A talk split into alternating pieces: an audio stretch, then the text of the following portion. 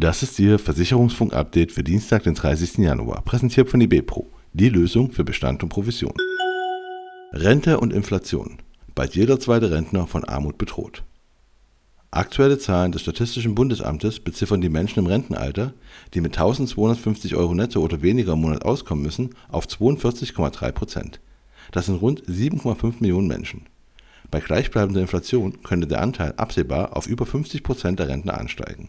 Jeder Vierte lebt aktuell von weniger als 1000 Euro im Monat. Bei Frauen liegt der Anteil bei 36,2 Prozent. Damit befinden sich diese Rentner unter der in Deutschland geltenden Armutsgrenze. Darauf macht das Beratungsunternehmen Rente plus Immobilie aufmerksam. Inter Versicherungsgruppe bekommt neuen Makler Vertriebsleiter. Andreas Bahr übernimmt zum 1. Februar die Leitung des Vertriebsbereichs Makler und ungebundene Vermittler bei der Inter Versicherungsgruppe in Mannheim. Der Diplom-Wirtschaftspädagoge berichtet in dieser Funktion direkt am Vertriebsvorstand Michael Schillinger. Bar war zuletzt als Vertriebsdirektor beim Maklerpool BCA AG tätig. Münchner Verein mit historischem Rekordneugeschäft. Die Münchner Verein Versicherungsgruppe hat im Geschäftsjahr 2023 nach vorläufigen Zahlen ihre Beitragseinnahmen um 25,8 Millionen Euro auf 838,5 Millionen Euro steigern können. Einen starken Zuwachs von rund 30 Prozent verzeichnete der mittelständische Versicherer im Neugeschäft. Allein im Bereich der Krankenversicherung wuchs das Neugeschäft im Vergleich zum Vorjahr um rund 50 Prozent.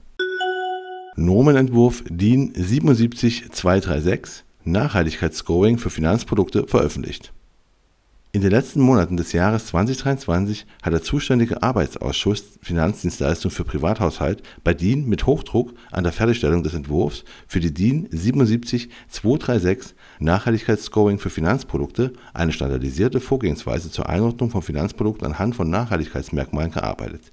Jetzt liegt der Entwurf vor und könne bis zum 26. März 2024 kommentiert werden. Stellungnahmen aus der Branche seien ausdrücklich erwünscht GDV vor Verlängerung mit Hauptgeschäftsführer. Der Gesamtverband der Versicherer wird seinen Hauptgeschäftsführer, Jörg Asmussen, wohl längerfristig an sich binden. Das berichtet die Süddeutsche Zeitung. Demnach soll der 57-Jährige, der seit 2020 an der Spitze des Lobbyvereins ist, seinen am 31. März 2025 auslaufenden Vertrag verlängern.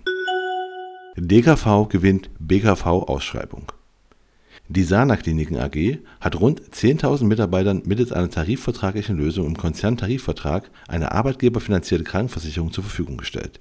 Die Ausschreibung, die Prozessgestaltung, Einführung und tarifvertragliche Gestaltung wurde von der Ecclesia-Gruppe begleitet. Bei der Ausschreibung hat sich schließlich die Deutsche Krankenversicherung AG mit Sitz in Köln durchgesetzt. Und das war Ihr Versicherungsfunk-Update für Dienstag, den 30. Januar, präsentiert von die BPRO, die Lösung für Bestand und Provision.